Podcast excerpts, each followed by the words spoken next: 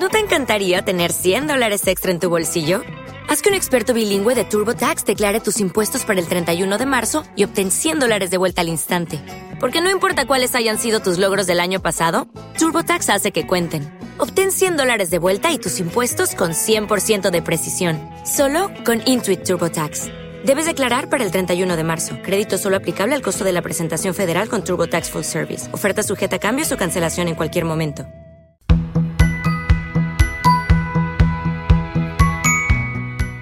Hola, ¿cómo estás? Bienvenido, bienvenida a un nuevo resumen de la lección de Escuela Sabática Joven.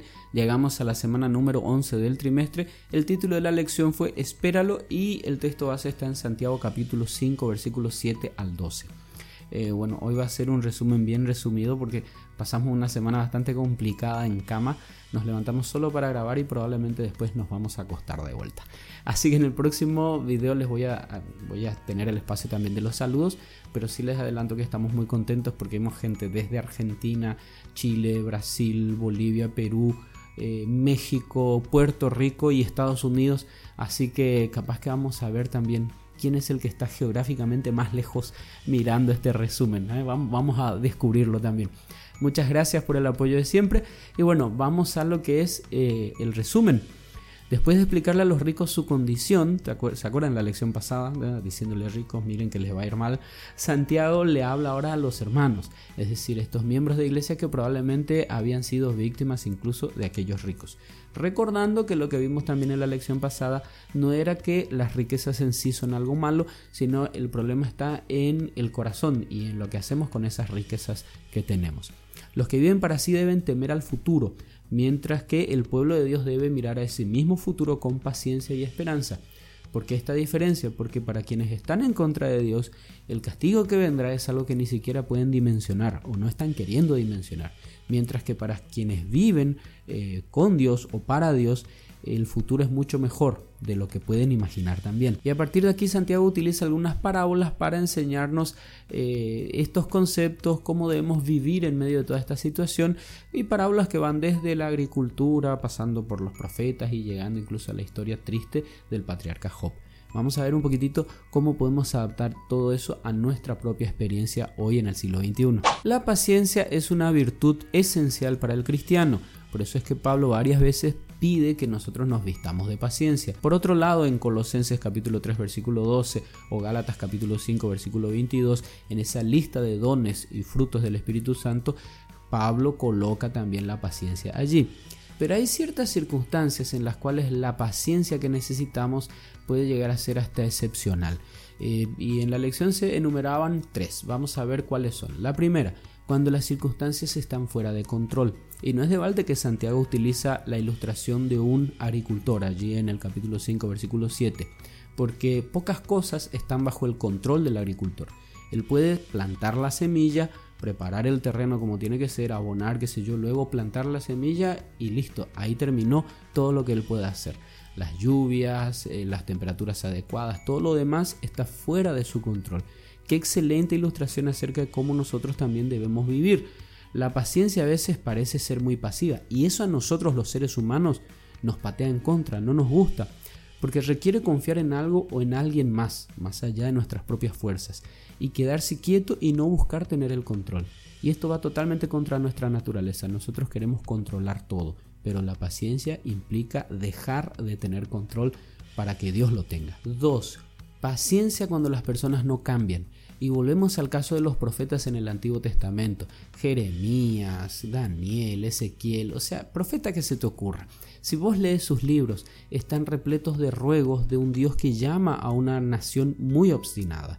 Y vos puedes decir, ay, pero esos israelitas cómo eran. Sí, pero vos también sos terco de vez en cuando y no querés hacer caso a lo que Dios te dice. Y aunque los mensajes que Dios mandaba a través de los profetas parecía que no tocaban los corazones, Él seguía y seguía y seguía enviando profetas hasta que llegó a mandar incluso a su propio hijo a esta tierra para de esa manera hacer un último llamado a esta nación. Por eso podemos decir que la paciencia a veces parece dolorosamente activa, es decir, tenés que seguir haciendo lo que Dios pidió aunque los resultados no se vean y a veces eso implica trabajar por personas que no están queriendo que las ayudes, tratar una y otra vez abnegadamente por amor a esas otras personas.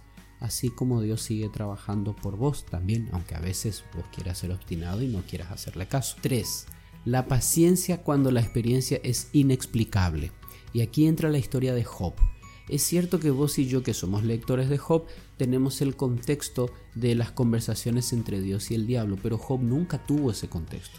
De hecho, aún teniendo esa historia de fondo, el backstage, ¿no? De las conversaciones entre ellos, hay algunas preguntas que quedan sueltas, ¿no? Bueno, si Job nunca tuvo estas respuestas, se podría justificar que él aceptara la teología distorsionada de sus amigos o le hiciera caso a su esposa que le dijo que maldijera a su Dios y se muriese. Sin embargo, Job nunca hizo eso. Es más, las respuestas que él quería tener en su momento solo las obtendrá cuando Cristo mismo se las dé, cuando él vuelva. Y es aquí donde decimos que la paciencia puede llegar a ser dolorosa, porque esperar y no entender el por qué de las cosas que están sucediendo puede hacer que los sentimientos duelan. A veces las respuestas llegan y eso es fantástico y traen mucho alivio, pero eso no siempre pasa. Muchas veces, como Job, tendremos que esperar hasta que Jesús mismo se sienta a nuestro lado y nos diga, hijito, hijita, esto fue lo que pasó. Vos no sabías, pero yo tuve que permitir esto para que un bien mayor viniera después, para que pudieras recibir una bendición más grande después. Yo sé que te dolió, yo sé que te dolió, pero a mí me dolía también mientras que vos tenías que atravesar por esa situación. Hay una frase en la lección que me gustó muchísimo que dice que Dios pinta en un lienzo mucho más grande de lo que los ojos humanos pueden llegar a abarcar. Y es, y es así, hay una realidad gigantesca que nosotros no dimensionamos y que solo en el cielo vamos a poder entender más concretamente. Ahora, la paciencia es esencial, pero la impaciencia también tiene consecuencias. De hecho, uno de los mayores pecados de Israel, especialmente durante los 40 años que anduvo por el desierto, es esa constante queja, ¿no? Llegaron a ser quejumbrosos. Y estas quejas, como se nos dice en números 21.4, muchas veces estaban originadas en impaciencia. Te doy algunos ejemplos. En Éxodo capítulo 15, versículos 22 al 25, y esto es ridículo, ¿no? Ellos se quejan porque no tienen agua, en vez de pedirle a Dios que les dé agua. En el capítulo 16 de Éxodo también te das cuenta de que ellos tienen comida todos los días y esto está bien especificado. Ustedes tenían comida en el campo, gente. Y sin embargo ellos se quejan, no nos vamos a morir de hambre. En realidad el problema no era la comida, sino que no era lo que ellos querían comer. Y entonces llegan al punto de decir, no, pero yo extraño las ollas de Egipto. O sea, ellos iban a mm, sacrificar su libertad recién obtenida con tal de poder comer lo que quisieran comer. Qué ridículo, ¿no? Bueno, si te pones a pensar, hoy en día hay gente que hace lo mismo, pero en vez de dar su libertad, a su salud. En Éxodo capítulo 32 vemos que Moisés subió un rato al monte para conversar con Dios y el pueblo ya hizo lo que quiso. Y cuando Moisés baja de vuelta, hay un enorme becerro de oro allí y ellos están haciendo una gran fiesta y, y, hacía un ratito nomás que se había ido Moisés. La historia de Israel le ayuda al lector a entender por qué Santiago es tan pesado con este tema de las quejas. Para él esto es un pecado muy grande. Ojo con esto. Santiago se cansó de decirle a su público que las palabras en realidad son un reflejo de lo que hay en el corazón. Así que si una persona vive quejándose es porque tiene un corazón impaciente y porque no ha aprendido a confiar en el cuidado de su padre. En términos bien prácticos, exactamente en qué ayuda una queja a resolver un problema. En nada, ¿verdad? Bueno, entonces, ¿por qué gastar energía y tiempo preciosos en eso? Porque mejor no te sentás a evaluar la situación y a buscar verdaderas soluciones. Contribuí un poco y deja de ser una piedra de tropiezo con tus quejas. Me, lo estaba diciendo a mí mismo, no, no es nada contigo soy yo el problema. En Filipenses capítulo 2 versículos 14 al 16, Pablo escribe lo siguiente, Haced todo sin murmuraciones ni discusiones para que seáis irreprochables y sencillos, hijos de Dios, sin mancha en medio de una generación maligna y perversa, en medio de la cual resplandecéis como lumbreras en el mundo, asidos de la palabra de vida, para que en el día de Cristo yo pueda gloriarme de que no he corrido en vano, ni en vano he trabajado. Resumiendo lo que Pablo dice aquí, cuando los hijos de Dios dejan de quejarse, marcan una diferencia, iluminan a su alrededor y glorifiquen el nombre de Dios. Santiago nos pide que seamos pacientes hasta la venida del Señor. Eso está en Santiago capítulo 5 versículo 7.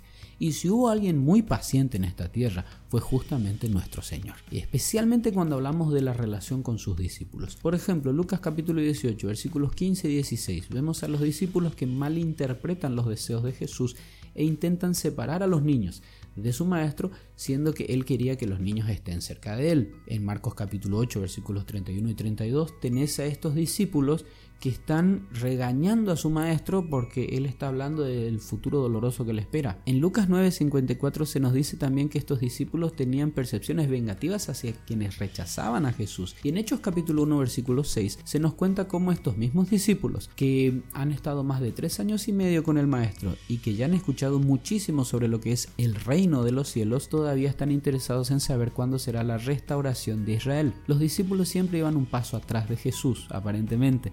Sin embargo, es llamativo que en ninguna parte de los evangelios vas a encontrar a Jesús echando a un discípulo. Al contrario, les tuvo paciencia constantemente, respondía a sus preguntas, incluso las más ridículas, y les explicaba todo de nuevo, Ah, si hacía falta le ponía manzanitas, lo que sea con tal de que ellos entendieran cuál era el mensaje que tenía. Y este Jesús de los Evangelios es el mismo que hoy extiende su amor y paciencia a todos sus hijos. ¿sí? Así que tranqui, si necesitas que Él te dé algunas respuestas, Él se va a tomar su tiempo y te va a dar esas respuestas. Ojo, así como Jesús te tiene paciencia a vos y tuvo paciencia a, cualquier, a cualquiera de sus discípulos en el pasado, sería importante que vos y yo también tengamos paciencia con los demás discípulos, ¿sí?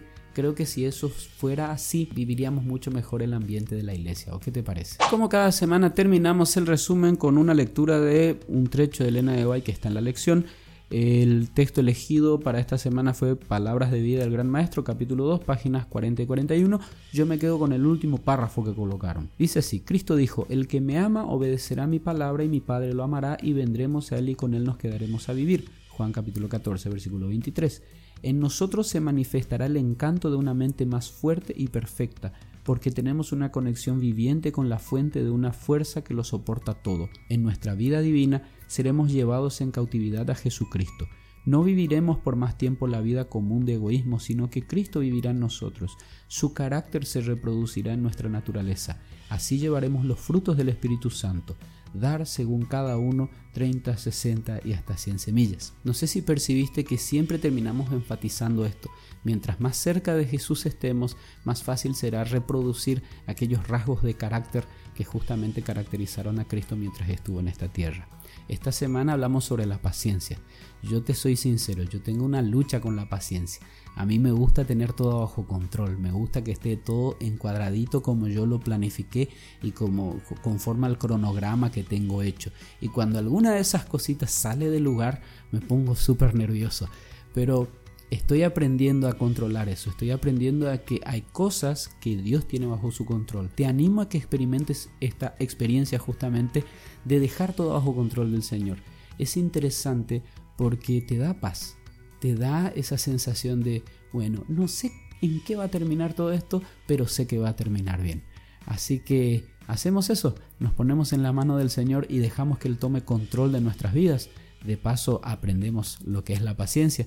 Que Dios te bendiga, que tengas un excelente día y nos vemos la semana que viene. No hay gripe que nos detenga, allí estaremos con la ayuda de Dios.